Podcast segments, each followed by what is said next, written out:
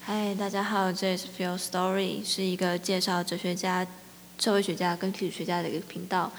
嗯，每一期大概都会用十几分钟的时间，希望是十几分。今天的话是希望是十几分钟的时间带大家认识这一位哲学家，好不好？我是 Maya，我是 Amanda，我们今天要讨论的是韦伯马克思韦伯，我刚又要讲韦伯马克思了，真棒。深陷在韦伯的魔咒之中呢。嗯，没错，今天是二零二一的一月二号，就在新年刚开始的不久，我们就积极营营的在开始我们的 podcast。其实实际上也是我们拖更拖了很久啊。老实说，如果可以这样讲的话，嗯哼，嗯，因为真的太忙了，真的很不好意思，真的很忙，就是很忙，真的很忙。看看 Amanda，就是 Amanda 她桌上有两叠书，是她让她非常厌世的书，真的非常感谢金氏的金氏对她的厚爱。又说，是的，一定要提一下近视啊，反正潘石会听到，所以就是哎，好。不瞒各位听，不瞒各位所说，其实这一支 podcast 同时也是我们的视同期末作业，世界世界通史的期末作业。嗯，我们这次选择以 podcast 的形式来呈现，希望达到好的效果。嗯，我们这一次的主题是马克思韦伯的《新教伦理与资本主义精神》。嗯、我们接下来的探讨会以这本书来发散，以及顺便介绍一下韦伯的大致的学说嗯体系。没错，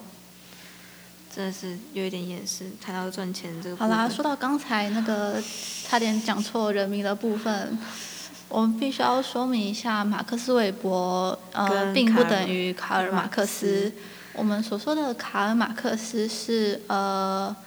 提出共产主义的那个卡尔马克思。对，他主张的是历史唯物论。嗯、相较之下，马克思韦伯，呃，他被他比较偏唯心啊，呃，他会被批评是一个唯唯心心论论者，者就是他的论述过于唯心，但嗯，呃，韦伯他自己并不承认这一点。呃，我觉得大家会有他是一个唯心论者的想法，是因为他的研究方面是偏于观念嗯啊的。偏观念的，，对，是偏人类生活的方式。嗯，应该说精神上的活动啊了，应该这样讲。对对对没错嗯，好啦，那我们说回这本书，嗯、新教伦理与资本主义精神》的话，我们先从新教开始啊，对，我们先从他的新教伦理开始说起吧。说到新教，就一定会讲到那个嘛，马丁路德跟克文。对，我们会提到宗教改革的部分。事实上，这两位呃，在神学上、在宗教上提出的观点，对韦伯来说是具有一定的特殊性的。哦嗯，比如说马丁路德，马丁路德他是因为反对天主教贩售赎罪券而发表了九十五条论纲，基本上他是。呃，他肯定了一般信徒可以通过圣经来与上帝沟通。对，他反对了有呃教会垄断信仰的部分，跟上帝沟通的方式啊。对，然后在呃这个观念的运作的过程中，他翻译了圣经嘛，他将圣经嗯由拉丁文，从拉丁文的圣经翻译变成了德德文而在嗯翻译的过程中，有一个很有趣的部分是，他将呃就是我们可以说是上帝对于人在在地上他所安排的任务，嗯、嗯这他个词。嗯从拉丁文翻成了一个韦伯他将这个词翻译成了德文的一个 B E R U F 这个词的意思会指向到一种俗世的职业活动，真的要这样念吗？B E R U F 但是我们不会德文呀。在英文上，我们嗯会称它为 calling 或者嗯 vocation、嗯 vocation，我应该没有念错吧？它讲起来好像 vocation 哟。想要放假了，想要放假，对真的很想放假，放寒假了？没有，还没有，还没有。还没有考完。还有两个礼拜我们就要放假了，好，等等等等，我们赶快拉回原本的主轴。还没有报告好，啊呃，也就是说，呃，路德经有这个非常特殊的翻译，它发展了我们称之为天职观的部分。嗯，嗯，他认为人类，呃，不是人类，不好意思，信徒们在俗世中的宗教义务，就是呃进行他的职业劳动。嗯嗯，就是从出世变成入世嘛。只是他只是，可是马丁路德提出的只是一个最初步的一个观点。接下来我们会讲到课文，课文他他 push 信徒的程度，就是叫信徒去劳动的那个程度，更胜于马丁路德。对，但我们先说回来，呃，路德天职观的影响好了。嗯路德天职观的影响是，他打破了宗教义务只在真理阶层的部分，因为我们知道天主教基本上把现世的人分为僧侣跟俗人信徒，也就是教士跟一般一一般般的信徒平民老百姓。对，，没错。嗯嗯，他将宗教义务的部分借由天职普及到了普及到了一般信徒的地方，打破了呃天主教的两个阶层之间的隔阂。嗯，而且就是把天主教的那个可以，因为天主教它一般都是从仪式上去获得神的爱嘛，可以这样讲吗。他们获得嗯了、呃信仰的确证，信仰就是我确认说，信仰的确认可以说就是我付出了这些东西，我参与了这个仪式，所以我得到了神的回应，这样嗯对，子这是一种宗信仰教上确的认心灵满足。嗯嗯嗯。但是就是马丁路德打破这一个这个这个东西这个习俗，这个可以是观点，神学、嗯神学观点，它使宗教承认了现世的活动。嗯因为在原先在天主教的观点之中，现世的劳动并没有特殊的意义。好的，就跟那他们贩卖赎罪券一样，都是他在乎的是比世的是的，死后世界的安宁或者是幸福跟快乐，现世怎么样都不重要。天职将呃宗教的目光摆回了现世。拉拉到拉回了现世之中，嗯而路德阐释的天职观中，他虽然承认了俗世的劳动，但对我来说其实还并不够，因为嗯他并没有那种韦伯所需要的积极性。，就是 push 的那个程度。对这部分，我们需要由课文的预选说来补足。嗯，课文的预选说，它其实是一个一个更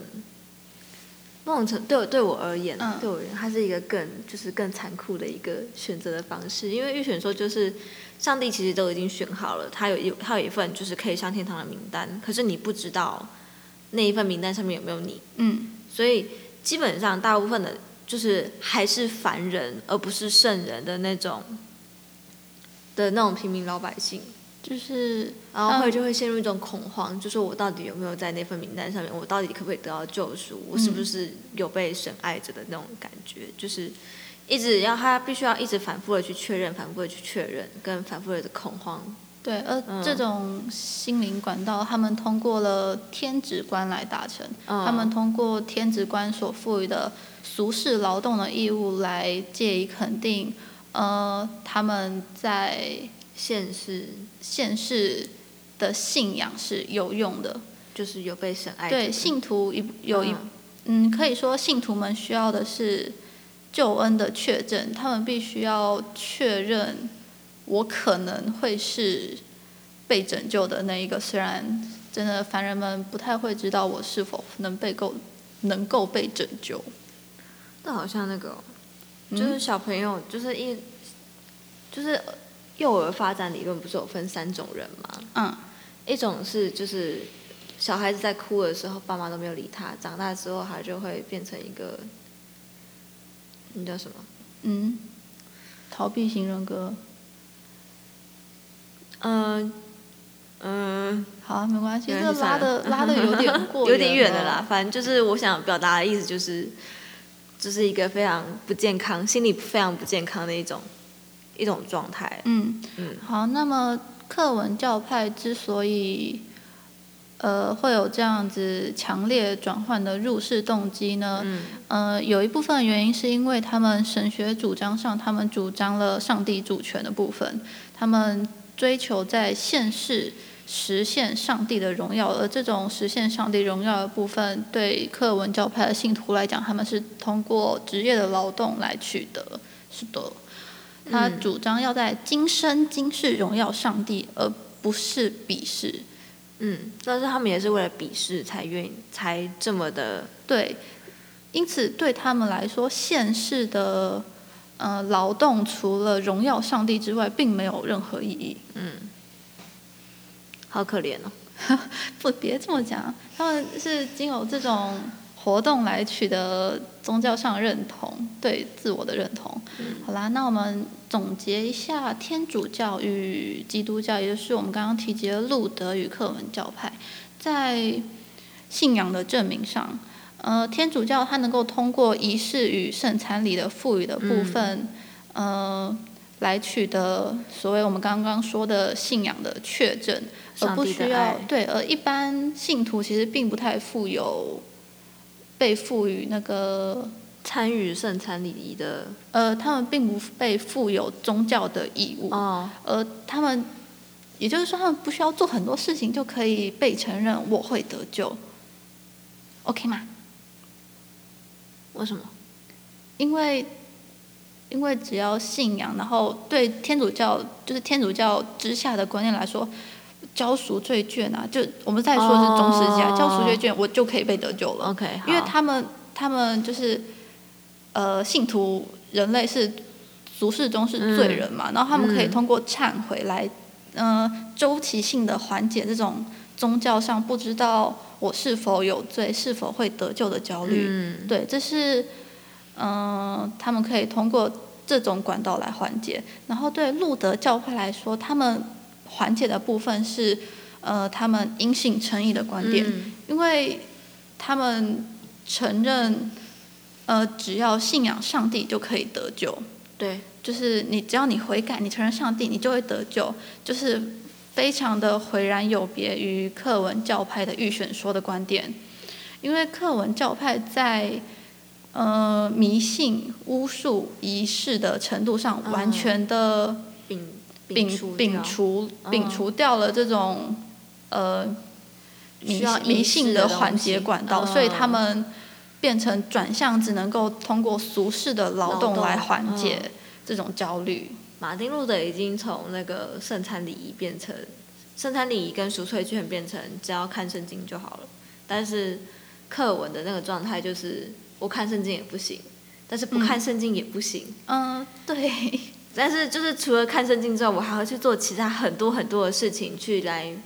荣耀证明，嗯对，去来证明我是我的信仰是有效的。对，这这种信仰的证明是对信徒而言，因为这种信仰的证明嗯对上帝选择你来说没有任何意义，这种意义只是在于缓解信徒的自我感觉而已。好，你讲，嗯，嗯 好啦没错，没错，没错。我们讲完了新教伦理的部分，我们开始来讲一下这本书的。这本书它它的它那一本书是怎么安排，跟它之后就是韦伯之后的学术嗯，是这吗？你要这部分我们就要先讲到，呃，基本上《新教伦理与资本主义精神》这本书，它是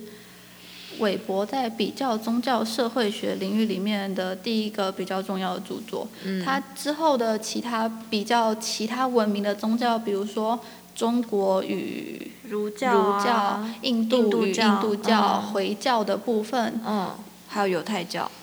对，还有犹太教，都是为为了证明西方，基督新教的特殊来做出了比较研究。嗯，这种比较研究是为了要凸显新教的特殊嘛？对，所以回到为什么要证明新教是特殊的呢？我们就要提及了，嗯，韦韦伯他学术学术论点的一个主要核心就是西方社会的合呃理合理化。化，他提出他在学术上提出的问题是：西方为什么会成为今日的西方呢？也就是说，呃，他认为西方成为今日的西方有，呃，在西方的历史背景里面会有它的特殊的地方，而韦伯的目的就是找出那个特殊的地方。嗯，一个历史归因的部分，对。好，讲完讲完那个这本书在韦伯的学说下的位置，我们来讲一下《回归》这本书，讲一下资本主义精神吧。嗯，资本主义精神跟禁欲主义嘛，因为可是禁欲主义它很大一部分是归在性教伦理的部分，也就是课文课文的预选说衍生出来的东西。因为我们前面讲到，就是马丁路德已经打破了那个仪式上的迷信仪式上的东西，课文课文打破了迷失迷信上仪式的东西。嗯，嗯，好，那呃马丁路德是使呃是天主教使总俗人也嗯取得宗教义务的资格，可以这么说吧。哦，好，所以， 嗯、呃，韦伯他之所以强调课文预选说的重要性呢，是因为他去除了任何宗教上迷信的成分，也就是回归到韦伯他所提出的合理化的问题。呃，说到这个合理化的问题，必须要特别说一下，这边的合理化是特指于在韦伯学说里面从西方社现代社会的合理化的部分来回去看，就是以前的西方社会有什么样的原因造成了现代社会这样子发展的合理化？嗯是在这样子的脉络之下，因为一件事情的合理化，有可能是其他另外一件事情、其他观点的不合理的、非理性的部分。嗯，好，那么说回来，除魅的部分，宗教宗教除魅其实就是刚刚 Amanda 讲的那个，就是他课文去除了所有有包含迷信成分的东西，，对这对宗教理性化来讲说是是一一个个非常、呃就是他里程碑式的嗯成就。禁欲的部分，就是刚刚有讲到是从新教伦理衍生出来的嘛。那如果是用现代人的观点来举例的话，就表示说，因为其实我们都有一定程度上的物质欲望，对吧？是的，嗯，那用表来用表开始讲好了，就是我们一般戴的那个手表，劳力士的表跟那个跟我们一般书店里面卖的那种电子表，它的它的级位差距是差很多的，对吧？可是我们到底需要的是什么？也不是我们到底需要的是什么，就是以清教徒的观点来看的话，就是我们只需要那个最便宜的那个足手表够就可好了夫。使用就可可以了。就是堪用的东西就好了。我们不需要用到劳力士表那么高贵、那么贵的东西，那么奢侈的东西，我们应该要把钱放在就是荣更耀。更重要的部分，比如说为了荣耀要上上帝去赚钱。嗯，没错对。，所以我们可以看到这边的新教的禁欲精神啊，禁欲伦理，嗯它含有呃对人类的欲望上来说是一的种克非制理性的地嗯方，非对理性的，违反人性的，是是的真的很反人性的。 嗯，就是我们会说荣耀上帝，就嗯，怎么就是清教徒到底怎么荣耀上帝？就是很像一本存折，然后它的数上里面的数字越大跟越多，就表示我越荣耀上帝。他们的核心概念其实可以理解成这样子吧？嗯，他们是上帝，呃，他们是让荣耀上帝的嗯在现世行走的工具，他们是保管上帝在现世的财富的仆人，他们是哦这样子看待自己的。呃，但是其实，呃，虽然肯定课文教派肯定了劳动的劳动的义务，对劳动的义务，但是他们就基督教的宗教义来说，他们还是有点排斥那种，比如说高利贷啊，排斥财富的。哦，对，还是有点社会福利的那个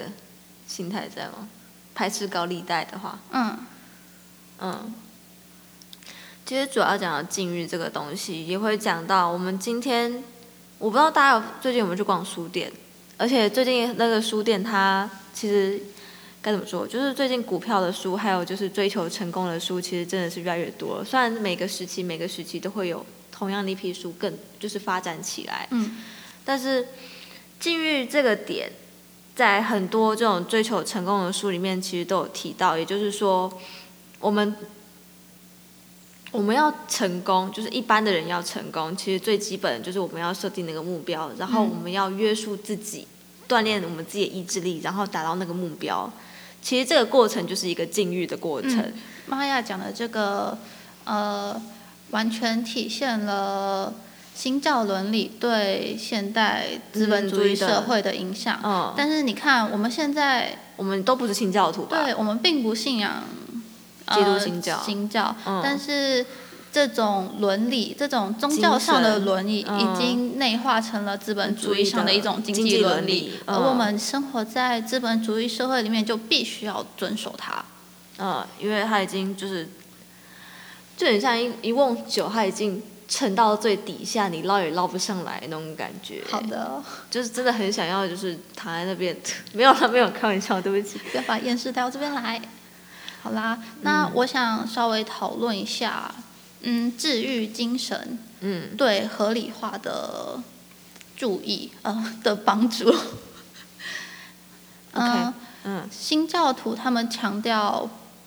不喜欢劳动的人必不为上帝所喜，也就是他们强调一定要在现实劳动。嗯，对，那么他们除了强调劳动之外，他们也强调要以有规律的方法来从事劳动，而不只是劳动，也这种有规律的、有系统性的方式也必须普及到生活上的呃任何一个部分。举例来讲好了，我不知道大家还记不记得，就是在小学或者国中，就是教室前后黑板上面的那种标语上的那个东西，就是“时间即是金钱”这件事情。嗯，其实那个就是一种新教伦理，或者说，就是因为你刚刚讲到的是 Amanda 刚刚内讲化是的新教伦理。呃，有规律跟有方法从事劳动这句话，我们也可以理解成有规律跟有方法的赚钱。对他们，呃，在新教伦理就是从事俗世劳动的影响之下，金钱变成了一种非常明确的衡量标准。嗯，哦，它量化了，对，就是把上帝的爱量化了，耶，是吗？嗯可以这么说吗？把上帝给你的回应量化了。 哦，对，这是我被被拯救的证明。嗯，就我赚越多钱啊，不是我给教，就是它跟天主教已经不太一样了吧？就是我给教会越多钱，就表示我得到越多的东西，我得到越多上帝的爱，或者受到更多的祝福。教因为哦，我越多嗯更多的荣耀了上帝。嗯，但是不是给不是给教会，就是给自己，也不是给自己啊，就是存存起来了。嗯，是吗没有就就是禁欲精神，他们会嗯就是核心就是赚钱、嗯存钱，然后他们不会不会把这些钱拿去投资土地，嗯对他们会不继续拿出去投资这这部分新教徒呃从事从事经济活动的特点，也就是促进了资本主义的发展。因为资本主义的发展，它必须要有那个足够的资本额。嗯，这也就是资本的形成了。在这里，我只能简单的讲到这里，因为我的经济实在不是很好。嗯，没有关系。好啦，那我们我们大概的很快的讲完了《这金教伦理与资本主义精神》这本书大概简单的内涵了。那么我们现在开始讨论一下新教伦理与资本主义精神之外，韦伯对其他领域的论点呢？因为对韦伯来说，西方社会的合理化是呃结构性的、整体性的，呃而新教伦理只是宗教。呃，西方社会上宗教的一个部分，他有解释过其他部分，比如说社会阶级的，还有，呃，应该说合政理化治的面向是非常多元、对跟广泛我们的。必须要呃从很多个面向来嗯去、呃理解解释它。因为不只是宗教上的嘛，还有法律上的、嗯政治上的、音乐上的、对哦艺术上的，没错，其实这些东西都会都涵盖在韦伯合理合理化化的范。围嗯之内，这对样子。韦伯嗯，除了新教伦理之外，他特别的强调市民阶级嗯这个阶层。那，对韦伯来说，市民阶级这个人他是一个 carrier 的 carrier，对，他是呃新教这个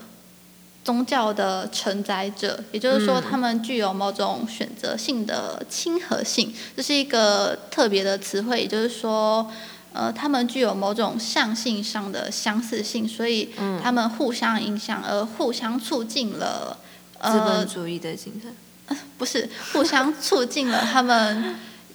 就是更进一步的发展嗯，OK 吗？好的，那我们讲到市民阶级，我们就必须要讲到西方社会具有城市文明的性格，嗯而市呃民阶级它就是由城市当中发展来的。这种城市至于中古时代封建体制的呃环境之下，它是变成是一个独立的、有别于呃封建体制外面影响的场场所，而这种场所加上城市文明所孕育出来的市民阶级，他们所呃所促成的法律自主，还有政治上的呃代议民主上的代议民主的制度发想，嗯以及经济资本主义化，就是我们刚刚前面一直在讲的，以及自由市市场的维持，都是我们现代西方社会不可或缺的一个部分。这就是我们刚刚说的选择性的亲和性，他们有呃一定象性上的接近，但就是刮胡不是具有因果关系的那种，而是互相促成、互相发展的。呃，很像就是是不是可以这样理解成，嗯就是像中国他们把儒家当成他们的治治理的那个嗯一个观念，然后其实新教伦理也是选择了市民阶级，然后来承来承继这个观念的那种感觉。对，，那么、嗯对中国的儒教来讲的话，韦伯说中国儒教的 carry 也就是承载者，就是士大夫阶层了。嗯，士大夫，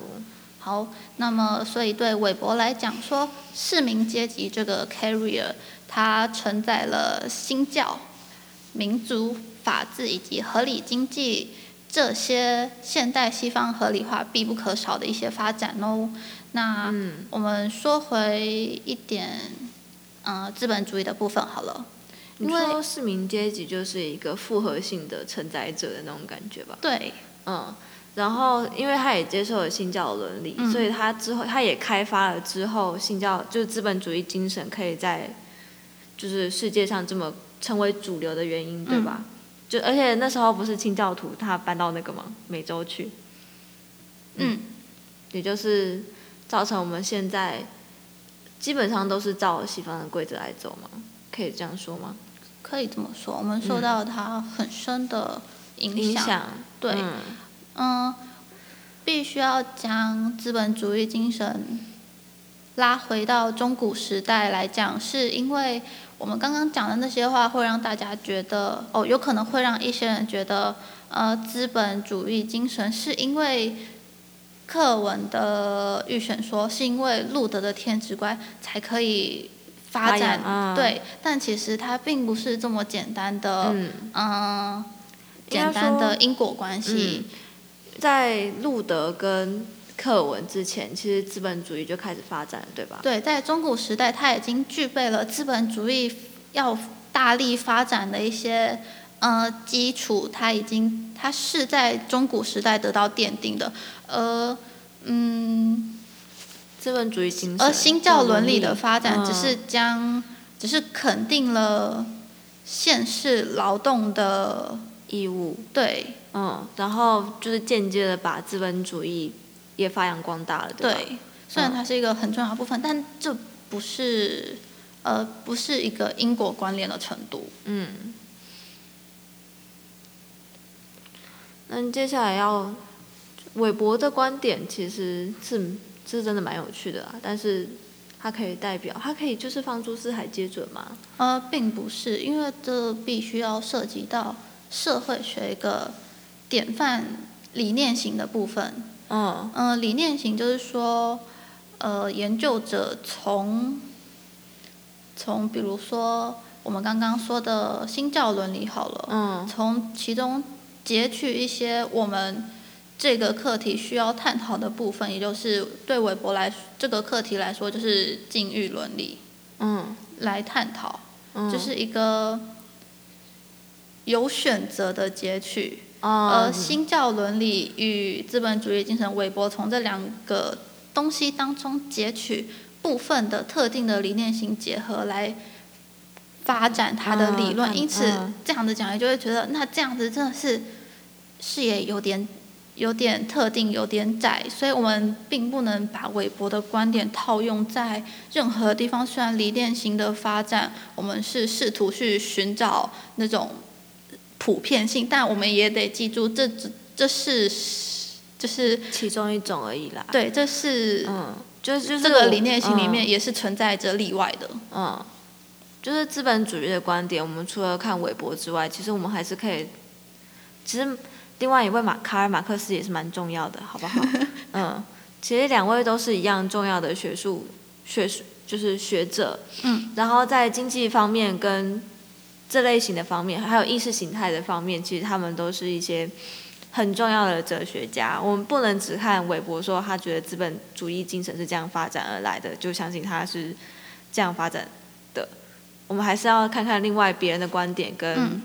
就是听取别人的意见这样子。对，这就是为什么我们今天明明是讲《新教伦理与资本主义精神》这本书，这本书 却偏偏很广泛的带到了韦伯的社会学学说。嗯，因为其实都是一起的啊，人类的历史跟人类的生活其实都是环环相扣的，对对吧？我嗯们研究把一个东西特定的拿出来讨论，但是讨论完之后还是要放上放在大架构下面去检视啊。嗯，没错，好，那么我们今天的论点做个总结吧。嗯。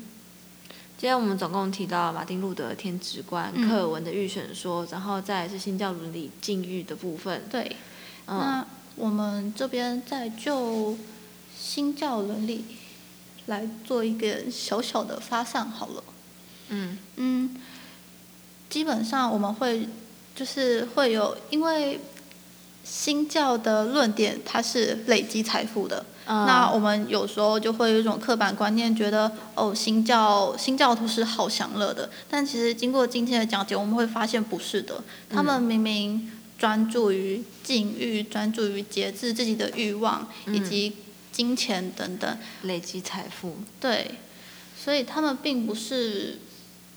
关于新教徒的迷思，只有累积财富这件事情是正确 的，剩下什么就是铺张浪费啊，其实应该都不是在他们的新教伦理里面这样子。它不是不是特别的正统的，呃，不是真正的新教徒会有的观念，因为嗯新教徒累积肯定了累积财富，以及累积完财富之后，嗯，这些大量的财富有时候会侵蚀到我们宗教的纯净，嗯，没错，也就是就我们是需要苦这涩些的部分。也就是这种刻板观念之所以存在的原因啦。嗯但其实新教的初衷并不是那么倾向享乐的。嗯，基本上宗教都不会想要倾向享享乐这件事情吧，都会希望你回归自然，嗯，嗯，朴实过活这样就好了，不需要太多的东西。嗯好啦，那我们今天就讲到这里喽。大家有什么疑问，或者是觉得我们讲错的地方，都可以在下面留言哦。嗯，好？大家新年快乐，拜拜，新下年快乐次见哟。拜拜。哦，外出平安哦，身体健康，谢谢。